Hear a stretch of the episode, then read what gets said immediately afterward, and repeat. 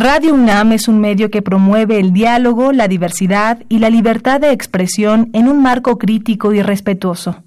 Los comentarios expresados a lo largo de su programación reflejan la opinión de quien los emite, mas no de la radiodifusora.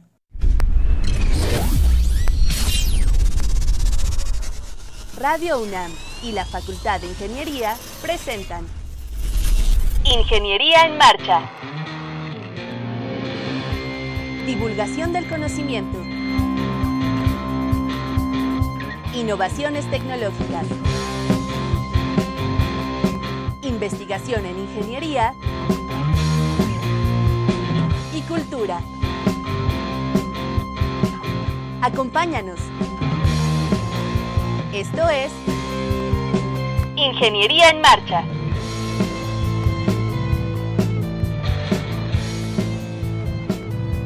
Amigos, muy buenas tardes. Qué bueno que nos acompañan el día de hoy, martes 27 de agosto de 2019. Agradecemos muchísimo que decidan escuchar su programa Ingeniería en Marcha. Soy Rodrigo Sepúlveda y me acompaña Sandra Corona. ¿Cómo estás, Sandy? Hola, muy bien, ¿cómo están todos? Quiero invitarlos a ponerse en contacto con nosotros vía telefónica en el 55 36 89 89. Ahí está Miguel Sánchez esperando sus llamadas. Si nos quieren ver, ya inicié transmisión en vivo. Búsquenos en Facebook como Ingeniería en Marcha. Y si se han perdido alguno de nuestros programas y quieren descargar el podcast, búsquenlo en www.enmarcha.unam.mx. Así es, todas sus sugerencias, temas que podamos abordar, preguntas a nuestros invitados, todo lo vamos a atender. Entonces, eh, pues pónganse en contacto con nosotros. Hoy vamos a hablar de un tema bien interesante. eh, vamos a hablar de la presencia de las ciencias sociales y las humanidades en la ingeniería y bueno, no solo en la ingeniería, sino en muchos de nuestros de los planos en nuestra vida. Eh, vamos a platicar con tres expertos, va a estar muy padre el programa. También vamos a hablar eh, del día Game Dev Experience que se celebra en la Facultad de Ingeniería y hablar un poco con integrantes de la sociedad de videojuegos de nuestra facultad. Así que tenemos dos temas muy buenos, muy interesantes. Eh, acompáñenos, véanos a través de Facebook, escúchenos a través de Radio Universidad y en un momento continuamos. Estás en Ingeniería en Marcha el programa radiofónico de la Facultad de Ingeniería. Si deseas escuchar el podcast del día de hoy y los de programas anteriores o descargar el manual de autoconstrucción, entra a nuestra página www.enmarcha.unam.mx.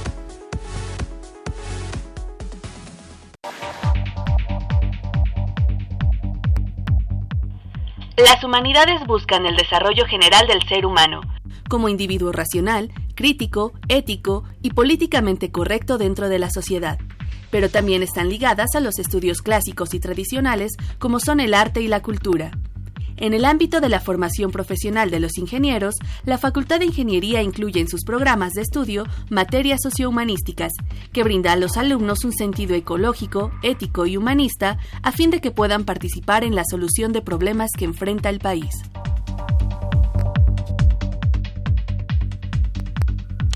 Así es como acabamos de escuchar en esta breve cápsula, el tema que vamos a tratar es un tema muy importante y sobre todo pues en el marco de nuestra universidad.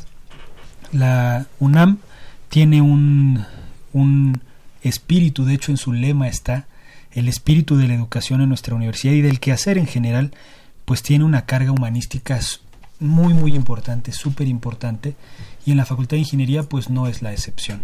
Eh, tenemos con ustedes, amigos, a la maestra Claudia Loreto Miranda, ella es secretaria de apoyo a la docencia de la facultad. ¿Cómo estás, Clau? ¿Qué tal? Muy buenas tardes. Buenas tardes a todos nuestros escuchas.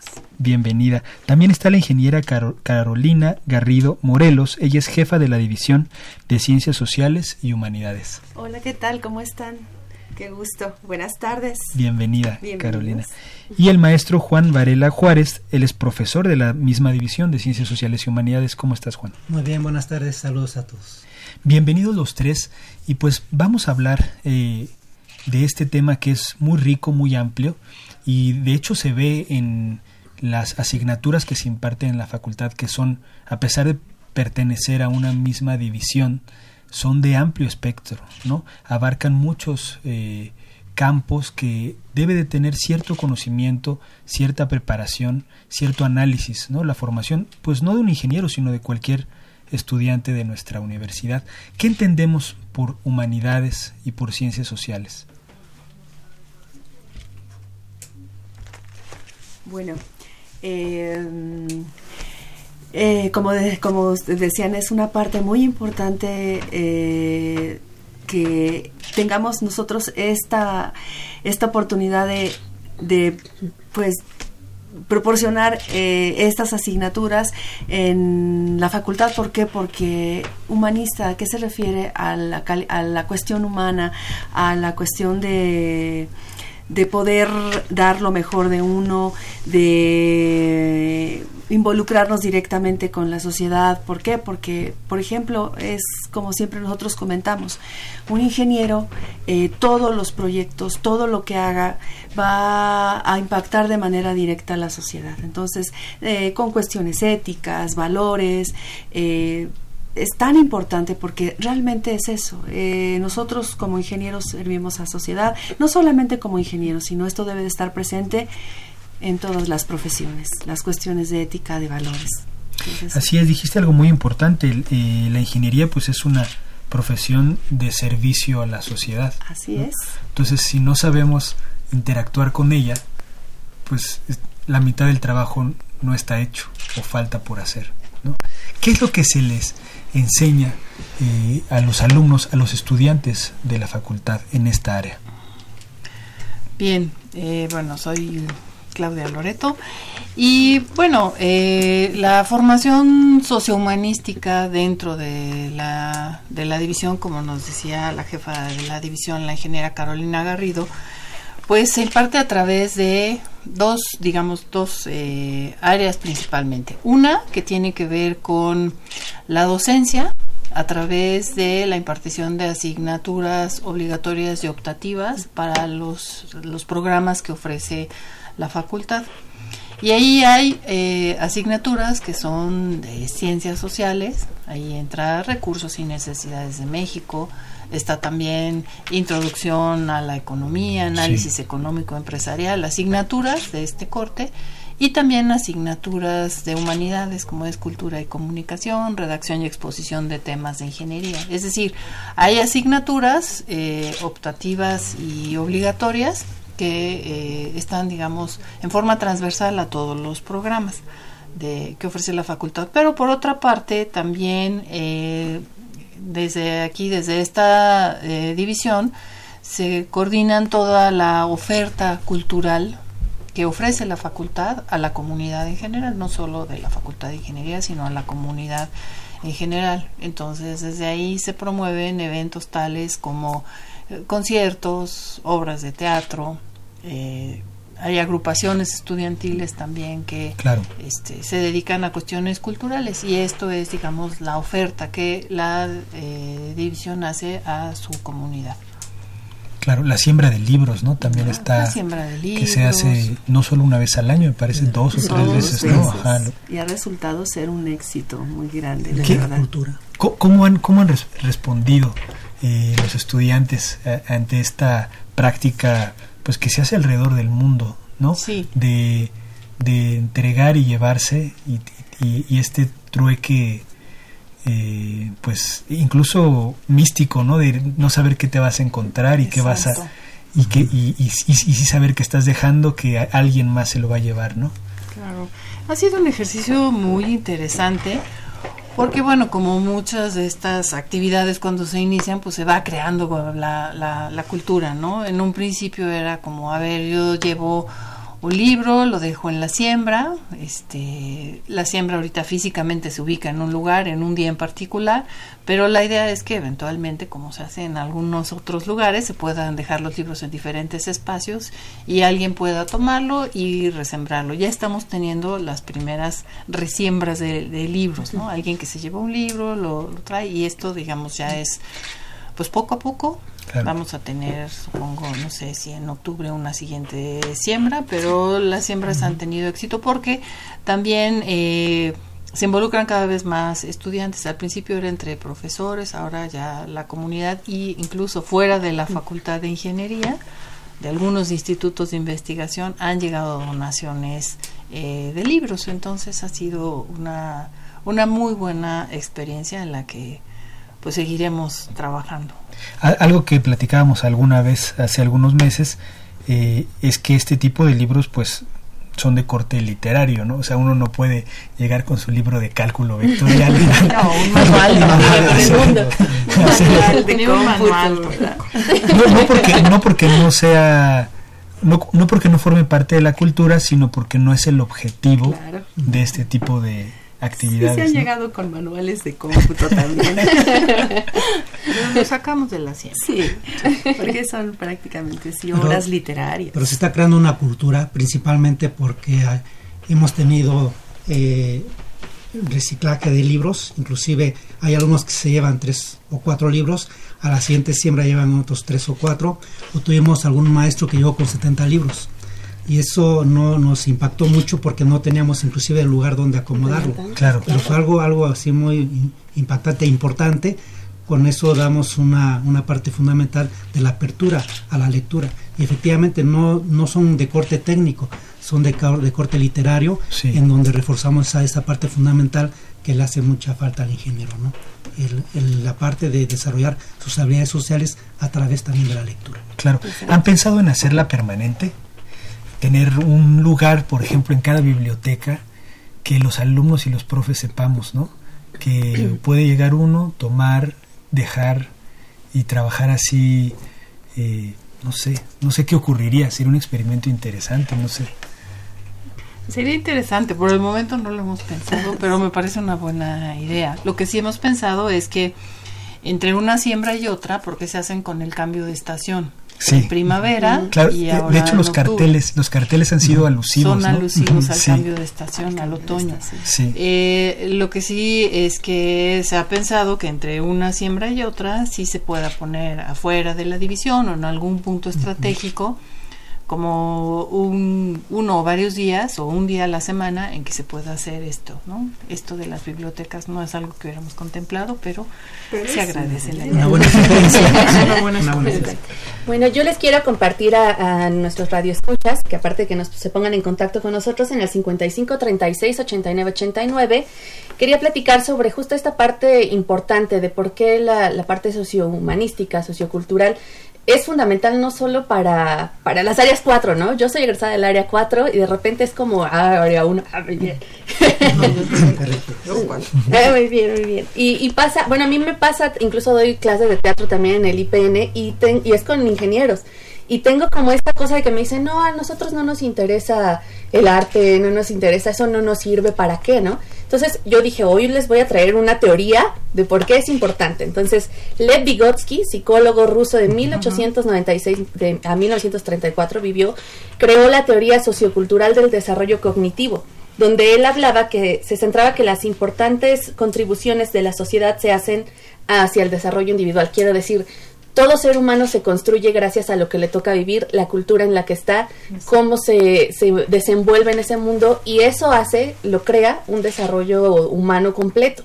No podemos sesgar nuestro conocimiento solo a la parte teórica, a una parte, un conocimiento abstracto. Técnico, ¿no? Exacto, tenemos que irnos más allá. Y él decía, el conocimiento que no proviene de la experiencia no es realmente un saber, ¿no? Y yo diría esta parte la necesidad que creo que todos, todos debemos de pasar por, por un arte, por experimentar, no sé, cantar una canción, subirnos a decir un poema, experimentar en, cuerpo el que estamos vivos, que somos más que ideas también.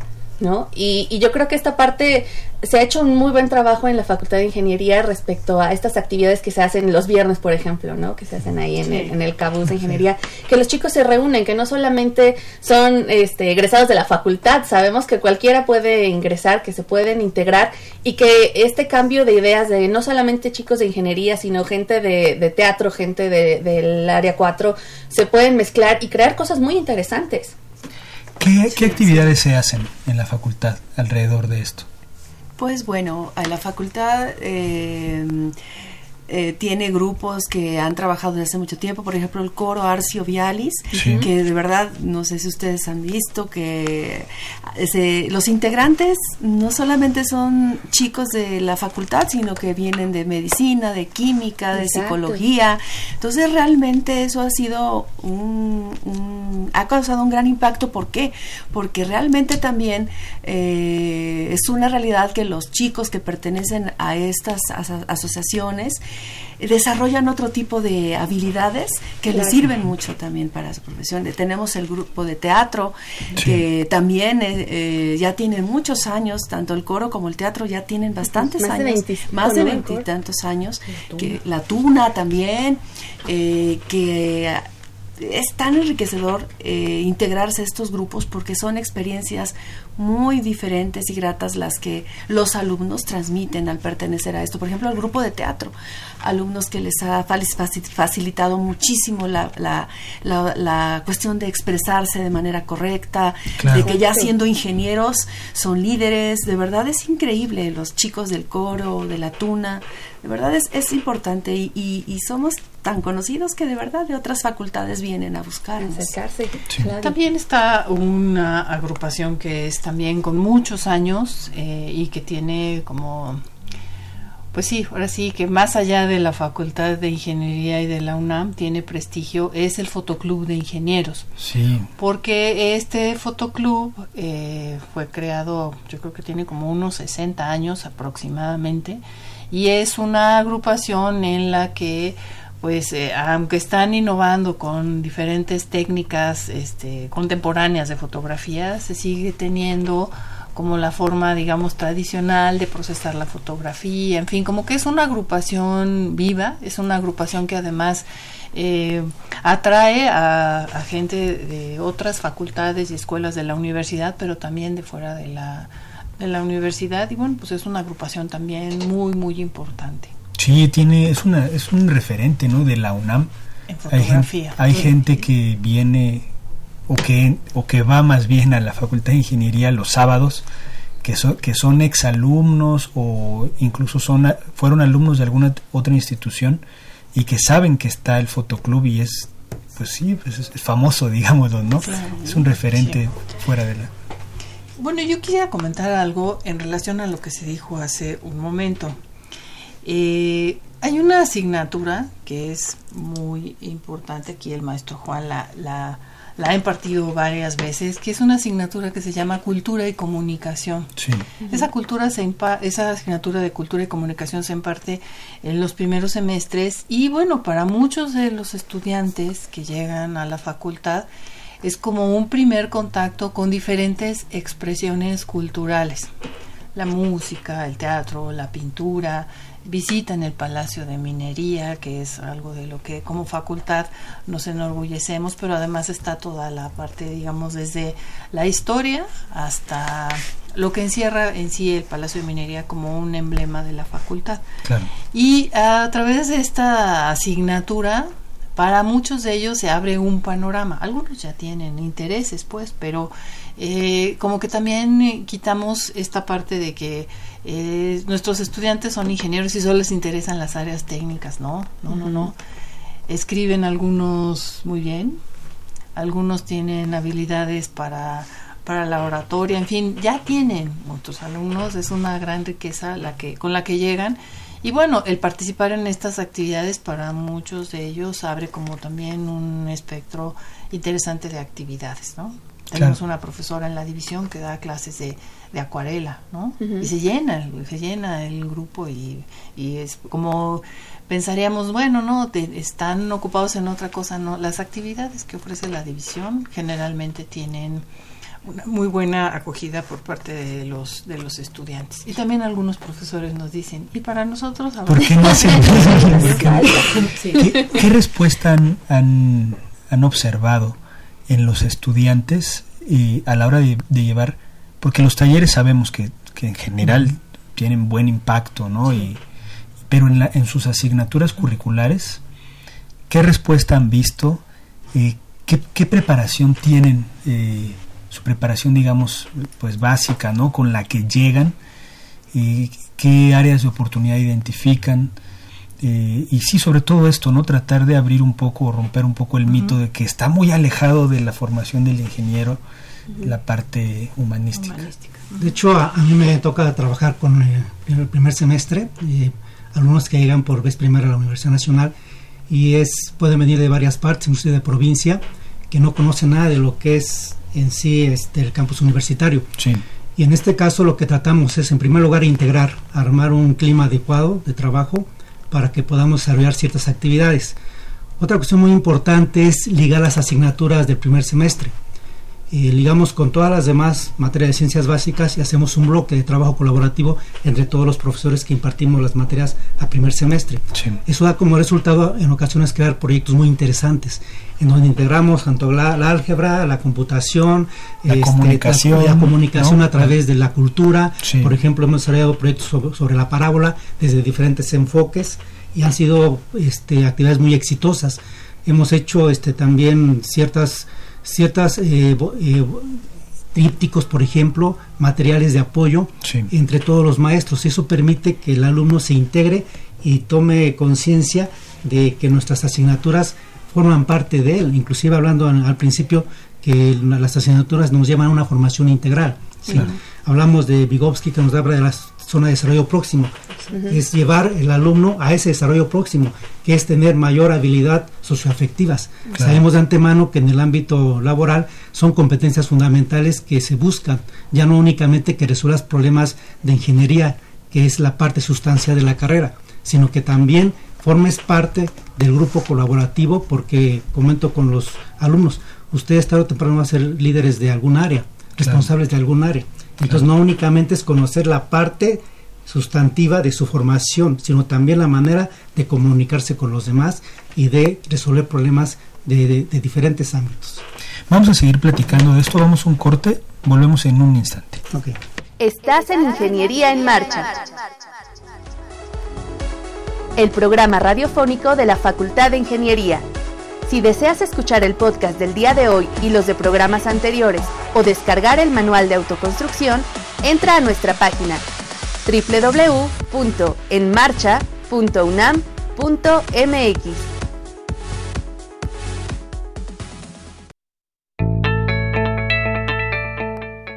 La División de Ingeniería Civil y Geomática invita al segundo ciclo de integración para el manejo de la contaminación ambiental Cambio climático, responsabilidades y consecuencias.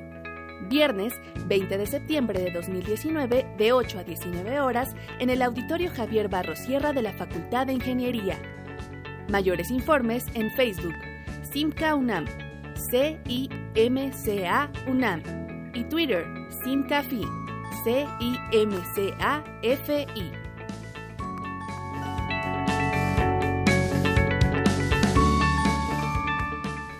Estamos de regreso con ustedes amigos y nos quedamos platicando un poco de cómo reaccionan los alumnos y qué impacto tiene pues en su formación, ¿no? toda esta área sociohumanística. Claudia, ¿querías mencionarnos algo? Sí, bueno, eh, yo quiero comentar brevemente que eh, para muchos es conocido que las, las carreras que ofrece la facultad están acreditadas internacionalmente. Y en este proceso de acreditación se considera como dentro de los requisitos de acreditación el que los programas tengan un grupo de asignaturas que contribuyan específicamente a la formación sociohumanística. Claro.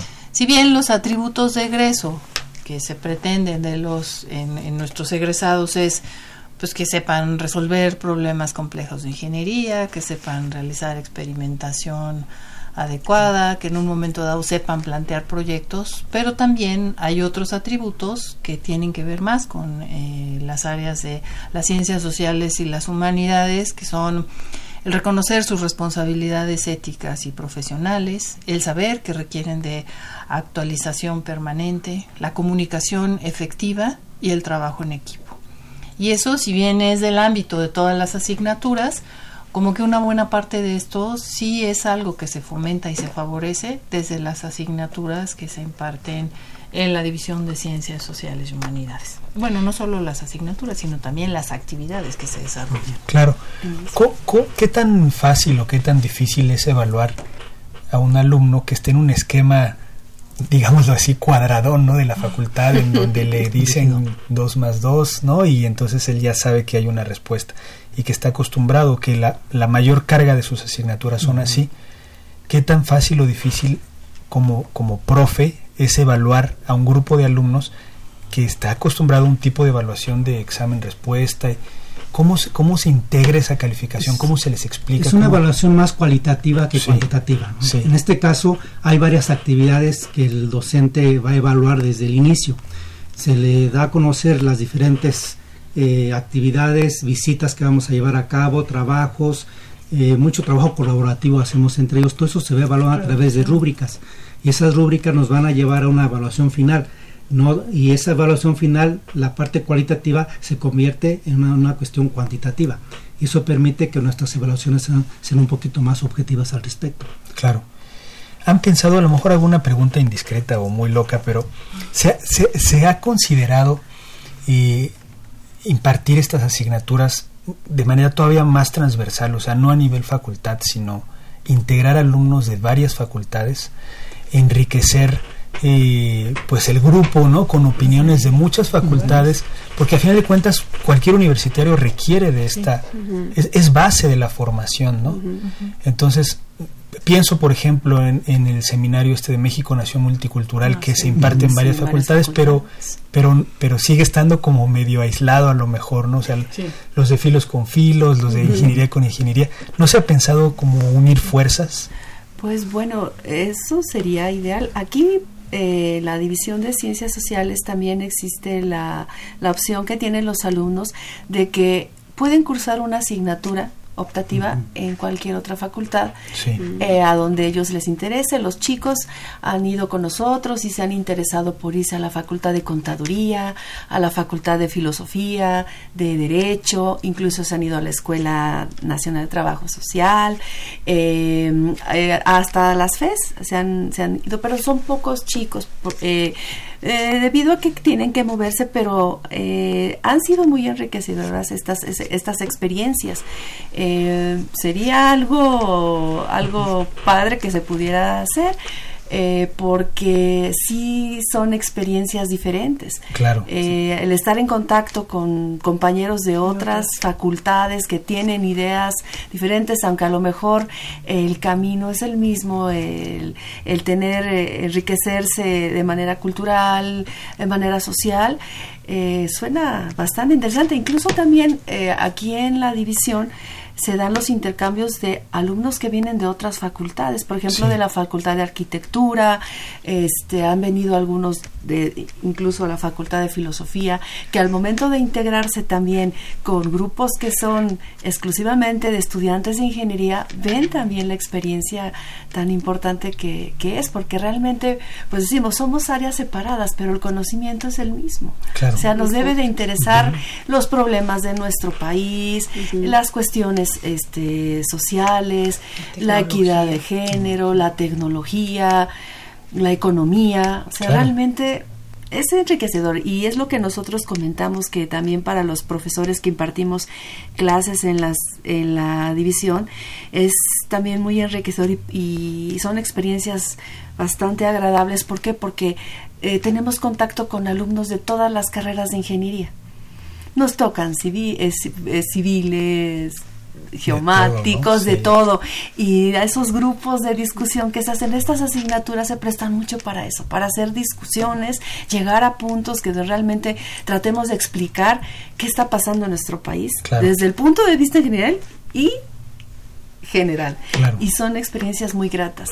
Incluso los mismos alumnos digo miren este chicos aquí aquí está un biomédico, un futuro biomédico, aquí está un futuro ingeniero en computación, entonces hacer estas dinámicas son muy interesantes. Sería también muy interesante poderlo hacer con otros, porque a fin de cuentas es el conocimiento lo que lo más importante. Sí. Em, por Facebook, Claudia Lozada nos comenta que eh, con sus compañeros había mucho esta sensación de que las materias humanísticas eran de relleno. Y ella dice, ¿qué, ¿qué se está haciendo para cambiar esta idea? Bueno, pues en realidad sí es, eh, sí es algo que eh, a nosotros no nos gusta, digamos, comentarlo porque es como reforzar la idea justamente de eso. Eh, si se entiende cuál es como eh, la razón de ser de la formación, hace rato yo mencionaba la cuestión de la acreditación de las carreras, pero desde antes de este proceso existió la visión de que eh, había que complementar la formación técnica de campos específicos de intervención profesional de la ingeniería con una formación sociohumanística que hiciera del el egresado de, de la facultad una, un profesional mucho más completo. Que tuviera al menos, y yo así lo, lo, percibo, como tres características, que sea crítico, que sea creativo y que tenga la capacidad técnica para dar solución a problemas que hay en el entorno. Sí. Desafortunadamente la realidad nos muestra muchos problemas, ¿no? Entonces no es solo la capacidad técnica, sino también esta parte de ser creativo y crítico, ¿sí? Y eso es algo que se fomenta a través justo de estas asignaturas. Si se va a tener una intervención profesional en un determinado campo de la ingeniería, pero no se tiene el contexto social de la intervención, si no se tiene la idea de la economía, porque la economía es transversal a toda la actividad humana. Si no se tiene lineamientos éticos de actuación, es muy difícil. Entonces, más bien aquí lo que trabajamos es con nuestros profesores desde la división, porque el profesor tiene que ser el primero en que sepa la importancia que tiene la asignatura y claro. la trascendencia que tiene la información. Y esto transmitirlo a los estudiantes. Sabemos que Radio Pasillo dice muchas cosas y Radio Pasillo además puede decir, no, pues son este justamente estas, ¿no? De relleno, cuentan menos o algo. O las de la, chocolate también nos dicen que son. La importancia no está en, en, la asignatura en sí, sino en la formación y en lo que cada estudiante puede incorporar para su desempeño profesional. Y eso es algo en lo que insistimos con los estudiantes y con los profesores. Y por eso también está toda la, la variedad de actividades, ¿no? Se tienen, por ejemplo, hace poco hubo una jornada en mayo del año pasado en la que se habló de la responsabilidad social. O sea, fue una jornada de justamente de ciencias sociales y humanidades donde se habló de la responsabilidad social, de la sustentabilidad, de temas de género, mm. pero desde el campo profesional de intervención claro. de la ingeniería. O sea, ingenieros vinieron a hablarnos de esos temas en sus, en sus diferentes empresas y organizaciones. Eso es lo que se está haciendo, pero pues también es una cuestión de percepción Claro. que este yo insisto Radio Pasillo rápidamente dice no con esta subes promedio no pero al final más allá de, de, eso y que son asignaturas que tienen que cursar es importante y depende también de cada estudiante ver la trascendencia. Por ahí hay un proverbio árabe que dice que se puede llevar al caballo al abrevadero pero no lo puedes obligar a beber.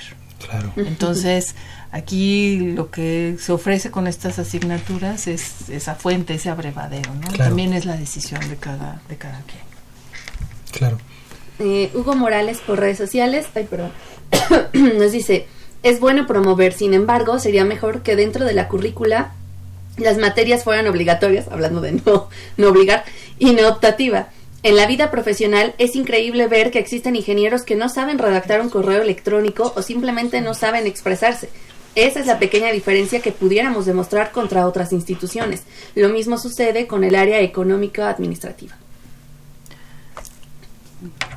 Sí, bueno, aquí yo lo que mencioné hace un momento es que efectivamente la, la división ofrece asignaturas obligatorias y optativas. Redacción y exposición de temas de ingeniería es una asignatura obligatoria. Sí. Pero también aquí tenemos que pensar que, lo, insisto, este, tenemos buenos profesores de esta temática, algunos de ellos son lingüistas. Hay una parte que tiene que ver con, con, el estudiante y otra con el programa de la asignatura. Si pensamos que español es una asignatura que, se, que estudiamos desde la primaria, se supondría que un estudiante que llega a la universidad ya tiene como algo que le permite vendría a afinar no nada más pues es, exacto sí, y redacción y exposición de temas específicos de ingeniería pues esa es esa es la idea entonces bueno aquí al final sí tenemos que darnos cuenta que un semestre de una asignatura cursando una asignatura pues no hace una una transformación, ¿no? Contribuye a la formación definitivamente, pero no es algo que pueda cambiar en forma radical. Bueno, y es que aquí también es importante considerar que nosotros como división pues tenemos ese compromiso, pero no solamente con nuestras asignaturas se tiene que transmitir esto. Aquí tendríamos que tener la conciencia de que en todas las asignaturas que se imparten, incluso de matemáticas, de las ciencias de la ingeniería, se diera esta cuestión de eh, de cada profesor decir, ok, a ver, bueno, este, vamos a leer un artículo, tráiganme esto, vamos a leer este libro, para que eso no se pierda, escriban algo, vamos a escribir cualquier cosa, ¿por qué? Porque eh, normalmente y es cierto, se nos responsabiliza a nosotros como ustedes con sus seis, siete asignaturas que tienen van a lograr, van a contribuir a todo eso. No es cierto, es todo, es todo el entorno. Si otros profesores de otras divisiones nos ayudaran, sí los hay. Yo, por ejemplo, cuando fui estudiante de ingeniería, recuerdo muchos profesores que en mi clase, por ejemplo, de sistemas operativos, nos dejaban leer la revista Proceso. Y antes de que iniciáramos la clase con lo que teníamos que ver, hacíamos comentarios, hacíamos un pequeño texto para que viéramos qué estábamos escribiendo y entender qué estaba pasando en nuestro país. Y era la asignatura de sistemas operativos. Entonces, hay profesores que tienen esa idea de decir, bueno, ok, voy a revisar este informe, pero voy a ver cómo está escribiendo el alumno. Dicen, no puedo, yo estoy dando otra, otra cosa en mi asignatura y no tendría que ser así. Yo creo que si todos pusiéramos un granito así en la mayoría de las asignaturas, los alumnos no tendrían esta dificultad. Claro. Porque es así. Se reciben, yo creo que alumnos muy heterogéneos, ¿no? En su formación, con diferentes niveles de profundidad en, en todas las áreas, ¿no? Pero bueno, ahorita estamos hablando de esta área y yo pues, supongo que es un gran reto dar una asignatura que tiene una parte cualitativa, que están los alumnos unos muy avanzados, otros que tienen carencias, en fin, tratar de, de y además se da en poco tiempo, ¿no? Porque hay asignaturas que tienen una carga de créditos muy limitada, muy ¿no? Entonces es un reto tremendo y, son grupos grandes porque reciben de todas las carreras. Entonces yo creo que todo se junta como para que el trabajo docente pues, se, se complique, ¿no? Es complicado. Sin embargo, nuestras asignaturas son una un foco y un foro de expresión de los mismos estudiantes. Eh, por la actividad colaborativa que hacemos, por las diferentes actividades de visitas que llevamos a cabo, eso presta mucho a la socialización de los estudiantes y eso abre mucho el apoyo entre ellos. Se hace, se hacen muchos grupos muy, muy sólidos de, autoayuda para diferentes situaciones problemáticas que se presenten, inclusive en el ámbito personal. Hay personas que vienen de provincia que están muy agradecidos porque algún compañero le dijo, le marcó la ruta donde ir o lo apoyó en cierta situación. O sea, se, se hace mucho trabajo colaborativo y eso refuerza mucho la parte social que, no, que en otras asignaturas probablemente no se pueda dar por la naturaleza de las mismas. Claro. Exacto. Oigan, y justo gracias a la cultura uno expresa gran parte de lo que trae en la, en la, en la mente, los problemas que tenemos encima. ¿Cómo han visto que, que, ha evolucionado los chicos? O sea, en esta generación ahorita, ¿qué es lo que les preocupa a nuestros alumnos? Pues, aquí hay como diferentes, diferentes cuestiones. Yo creo que los alumnos que están, que están llegando a la facultad, pues llegan con mucha con mucha ilusión, con una gran expectativa. Y bueno, también hay preocupación sobre los temas que hay en el país, hay preocupación sobre temas directamente relacionados con el medio ambiente, hay temas relacionados con la cuestión también de la economía. Y claro, como las asignaturas se prestan a ir abordando estos temas, pues entonces también pueden expresar otro tipo de preocupaciones que a lo mejor en otros en otros ámbitos o en otras eh, asignaturas no, no lo expresarían, pero sí hay, sí hay, si lo exploramos, sí hay una preocupación por diferentes temas sociales. Y bueno, aquí esta parte del medio ambiente y también del ejercicio digamos, de, de una ingeniería que sea sustentable es algo que yo sí he percibido. No sé, mis compañeros. También otra cosa importante que se percibe es el proyecto de vida personal profesional. O sea, ¿qué, qué, voy a hacer de aquí a X tiempo? Y principalmente porque, bueno, la realidad es que en algunas carreras las personas que llegan llegan como una segunda opción. Entonces lo que tratan ellos es, es abarcar y después poderse cambiarse de carrera. Sin embargo, eh, es, es, importante enfatizar que tienen que ser alumnos regulares, que deben de pasar todas sus asignaturas y marcarles bien la, la, brecha si es que realmente quieren cambiarse de carrera, porque no es tan fácil, o sea, implica un, un proceso muy, muy complejo por la situación en, en, la demanda de las demás carreras que tenemos. Claro. Exacto. Y bueno, perdón, ya casi nos, se nos va a acabar el tiempo. No sé, nos quieren contar dónde los pueden encontrar, qué viene para este semestre, cómo va a estar lo de cuentacuentos, que ya me han preguntado por redes, ¿eh? que ya están esperando la convocatoria. Sí, los alumnos están... Pues, y los profes. Y los profes también. Bueno, miren, el concurso de cuentacuentos eh, es un concurso que organiza la Coordinación de Programas de Atención Diferenciada para Alumnos, la COPADI. La convocatoria ya está, ya la pueden ver en la página de la COPADI y bueno, pues aquí los invitamos a participar. En este caso, el concurso, en esta, en esta ocasión, el, concurso va a ser solo para estudiantes.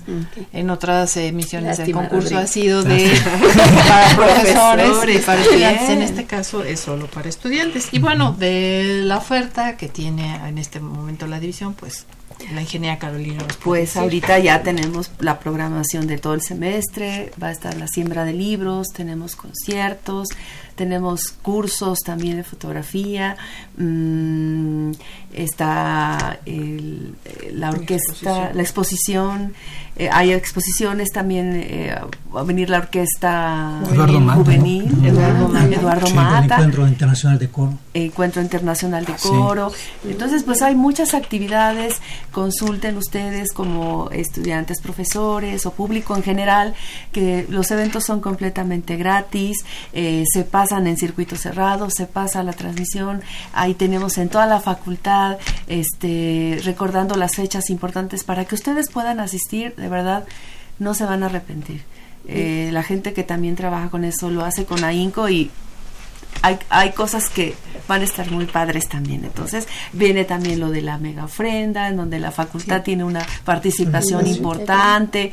Entonces, pues aquí estamos, ahí estamos en la división, en las redes sociales también, este, de la división. ¿Cómo los encontramos? Como Sociales y Humanidades FIN, me parece, ¿no? en Facebook y de mismo en Twitter. Así es. Así es. Perfecto. Sí, es este, yo creo muy importante eh, tratar de, eh, digo, apoyar a los estudiantes en, en esta parte, pero también desde la facultad desmitificar esa idea de que la ingeniería está muy alejada de esta área eh, y pues hay que basarse en lo que se observa, ¿no? Se tiene la Orquesta Sinfónica de Minería, se tiene acervos eh, la feria, del, libro, la feria del libro, que es la más importante o de las más importantes en Latinoamérica, ¿no? Y aquí es de, destacar que siempre incluso preguntaba, ¿no? La Orquesta Sinfónica de Minería la Feria Internacional del Libro, ¿quién la lleva? ¿Quién las organiza? La Facultad de Ingeniería. La Facultad de Ingeniería, o sea, ¿cómo? Pues ahí están los ingenieros. Exacto, lo que no les gustan las humanidades. Exactamente, ¿cómo que no? Y aquí tenemos esa, esa, esa, pues, ese ejemplo de que no es así, ¿no? Sí, claro. Exacto. Sí, pues eh, nos dio muchísimo gusto que nos acompañaran, charlar con ustedes. Eh, como siempre ocurre, el tiempo pasa volando. Se ha acabado eh, nuestro tiempo, pues muchas gracias. Pues, eh, gracias. Les, reconocemos, les enviamos un reconocimiento a través de la radio de la labor importantísima que hacen en esta área de la formación de los ingenieros. Y ojalá nos, nos escuchemos y nos veamos pronto. Por supuesto, que sí. Muchas, gracias. Gracias. gracias. a ustedes. Estás en Ingeniería en Marcha. El programa radiofónico de la Facultad de Ingeniería. Si deseas escuchar el podcast del día de hoy y los de programas anteriores o descargar el manual de autoconstrucción, entra a nuestra página www.enmarcha.unam.mx.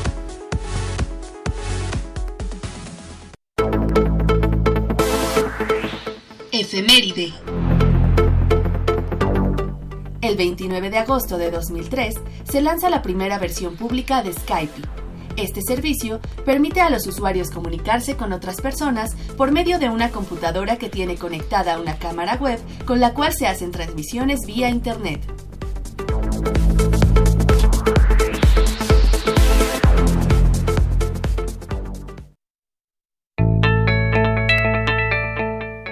La División de Ingeniería Civil y Geomática invita al segundo ciclo de integración para el manejo de la contaminación ambiental Cambio climático, responsabilidades y consecuencias. Viernes 20 de septiembre de 2019 de 8 a 19 horas en el Auditorio Javier Barro Sierra de la Facultad de Ingeniería. Mayores informes en Facebook, Simca UNAM, C-I-M-C-A UNAM y Twitter, SimcaFi, C-I-M-C-A-F-I.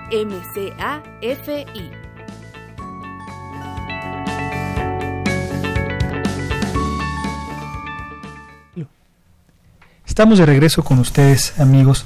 Vamos a hablar ahora un poco de eh, un, evento que organiza la Sociedad de Videojuegos de la Facultad de Ingeniería, eh, que se llama Game Dev Experience. Está con nosotros Mario Nava García, él es vicepresidente de SODVI, de la Sociedad de Videojuegos. Bienvenido, Mario. Hola, muchas gracias. Gracias por tenerme aquí. Vamos a hablar un poco de este evento que me parece que lo organizan una vez al año. Sí. sí. Platícanos un poquito, pues, cómo surge la idea y qué podemos esperar de, ver en, este Game Dev Experience. Pues como bien mencionas, el evento lo realizamos cada año. Eh, sinceramente, pues ya tiene varias presentaciones, ya se realizaba antes de que yo ingresara a la sociedad. Sí. Entonces no sabría decir exactamente cómo nació la idea. Claro. Este, pero hoy por hoy lo que intentamos es tener un lugar en el que congreguemos a la industria del desarrollo de videojuego en México y que los eh, estudiantes y cualquier otra persona interesada pues, tenga la oportunidad de acercarse y de primera mano platicar con estas personas para entender mejor cómo ingresar a esta a esta industria que está apenas emergiendo en México. Te quería preguntar eso, ¿qué tan grande es este cuántos expositores, ¿no? O, cuántas empresas participan aproximadamente con ustedes y qué respuesta han, tenido en las en las ediciones anteriores, las inmediatas, ¿no? Las recientes. Este, pues con respecto a la industria del videojuego, pues sí ya tiene unos añitos, pero no había muchas empresas que lo hicieran bien, ¿no? Este, en los últimos años hemos visto un despunte principalmente por eh, algunos estudios que ya tienen eh, eh, bien sólida su base de usuarios y los cuales son invitados con nosotros como podría ser Hyperbird. tenemos alrededor de unos 15 ponentes de los cuales destacan Estación Pi, Hyperbird, Vital Force, Unity, que es el principal motor de desarrollo de videojuegos del momento. Eh, y tenemos algunas pláticas secundarias que pueden ser este micro talleres este o conferencias un poquito más uno a uno de eSports UNAM. Eh, nosotros mismos como SOTBI algunos de nuestros integrantes dan dan conferencia. Eh, y pues hemos tenido una buena recepción. Afortunadamente cada vez se está interesando más las personas. Hace tres años que fue la primera entrega de este evento, de, sí tuvimos un poco de problemas para llenar los auditorios, pero poco a poco se ha ido creciendo y creo que lo considero un éxito en las últimas entregas. Muy bien. Em, el nombre a mí me llama la atención, Game Dev Experience. Dev viene de Development Experience. Entonces, ¿nos puedes contar más o menos a qué va este concepto del desarrollar a través de la experiencia? Uh, este... pues principalmente nosotros tratamos de, de que los chavos se desarrollen en la sociedad eh, con mini proyectos y pues todo el desarrollo de software y eso usualmente eh, uno piensa que nada más es este no sé estudiar cierto lenguaje y entender cómo se estructura y todo eso pero la mejor forma de aprender es realizando es con experiencia. Entonces este tratamos de que incentivar a, a, nuestros integrantes y a las demás personas a que intenten hacer desarrollos que eh, poco a poco, independientemente de que el primero pues no sea muy bonito o muy exitoso, este, con esta iteración se puede llegar a tener eh, productos de calidad y experiencias de calidad, ¿no?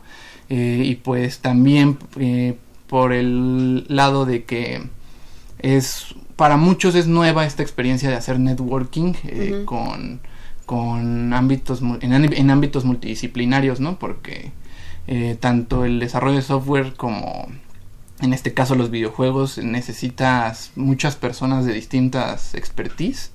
Entonces eh, luego eh, los chavos no, no, saben cómo expresarse con una persona que no entiende sus terminologías.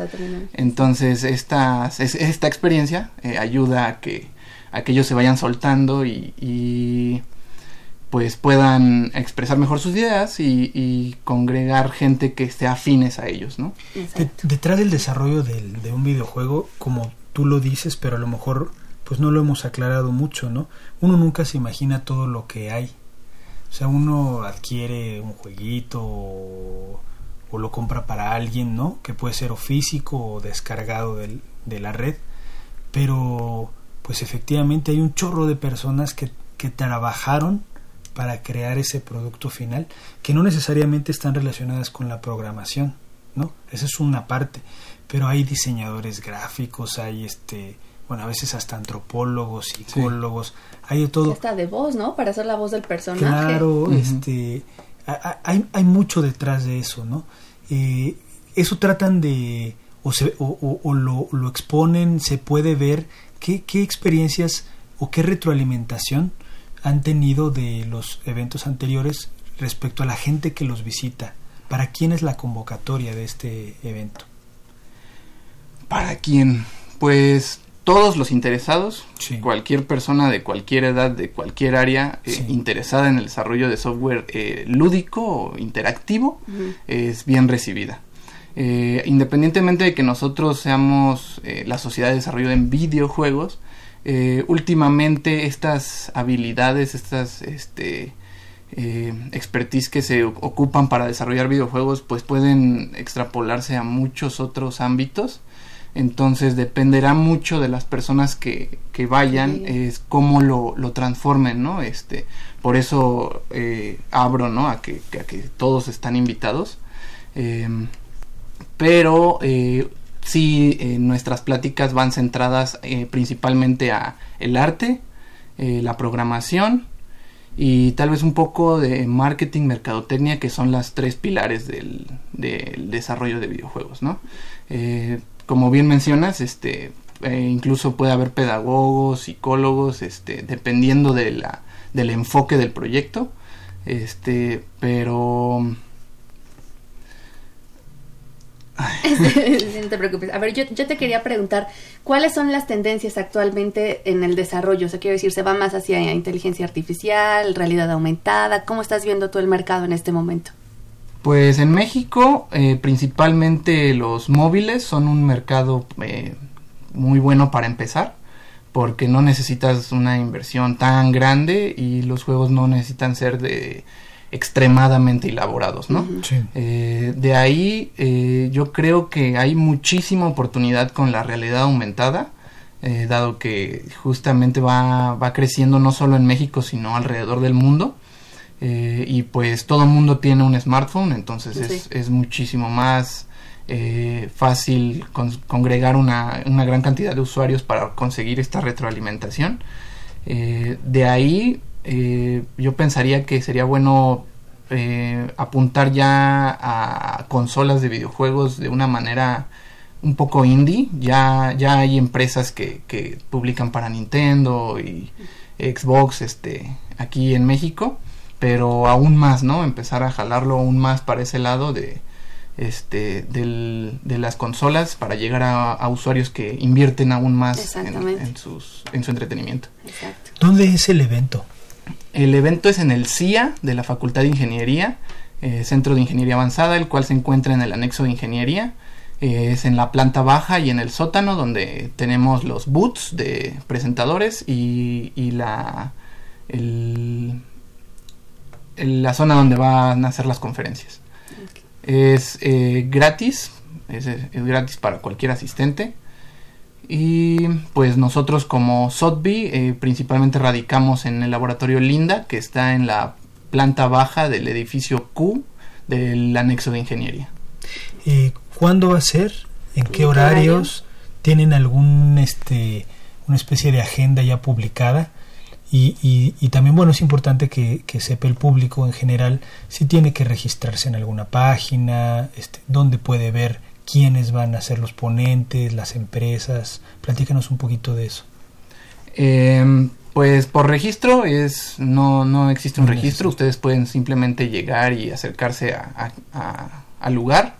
Eh, ya tenemos toda la información en un evento en Facebook llamado Game Dev Experience 2019.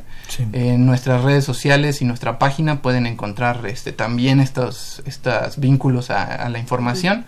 Eh, nuestra página es sotbit.com. Eh, ahí viene el apartado de la Game Dev Experience, donde pueden ver tanto la información de, de los eventos anteriores como el de este. Y los horarios son los el miércoles 28 y jueves 29 de 11 a 5 de la tarde. Eh, ¿11 a qué, perdón? 11 de la mañana a 5 de la tarde son las son las ponencias. Ya mañana es, ¿no? Ya mañana empieza, ok. Ya, ya mañana, este... Y este probablemente tengamos un poquito de actividad después este por nuestra parte algo mejor en las en la zona secundaria de talleres pero eh, esos son los horarios principales donde pueden ver a nuestros nuestros ponentes en el programa eh, no, no alcanzamos a meter a un ponente importante que me gustaría mencionarlo se llama Mario Valle este él tiene mucha experiencia invirtiendo en, la industria del videojuego y este pues también va a estar con nosotros. Solo que como nos confirmó ya después no lo alcanzamos a poner en la información. Sí. ¿Va a dar una plática o va...? Sí, va a dar una conferencia y estar ahí un rato con nosotros haciendo networking para los que eh, requieran o gusten de acercarse a él y hacerle preguntas sobre eh, inversión o, o, levantamiento de empresas de, de videojuegos. ¿En la facultad C hay alguna asignatura en donde se enseñe todo esto, toda esta estructura que deben de tener para desarrollar un videojuego o no la hay? Pues como tal no la hay, pero hay unas que se acercan mucho. Eh, ingeniería de software, pues eh, los videojuegos en sí son desarrollos de software, entonces eh, esta te enseña todas las metodologías para para poder concretar estos proyectos de manera exitosa. Administración de proyectos también está enfocado al software en nuestra carrera, ingeniería en computación.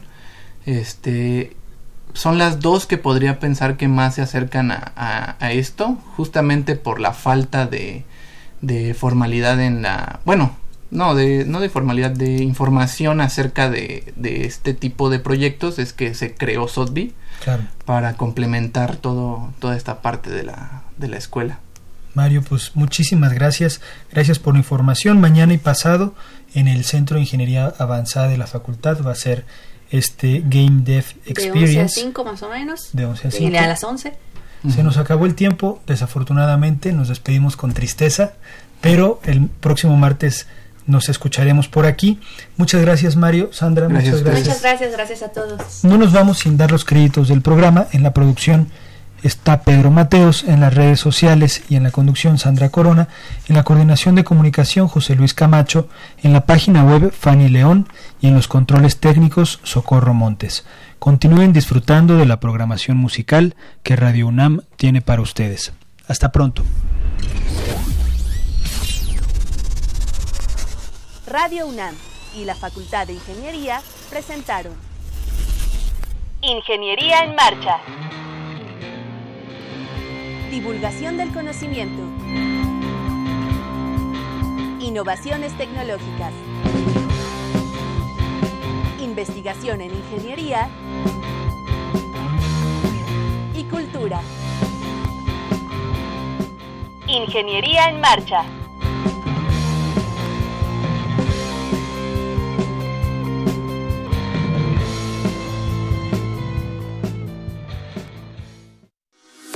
La Universidad Nacional Autónoma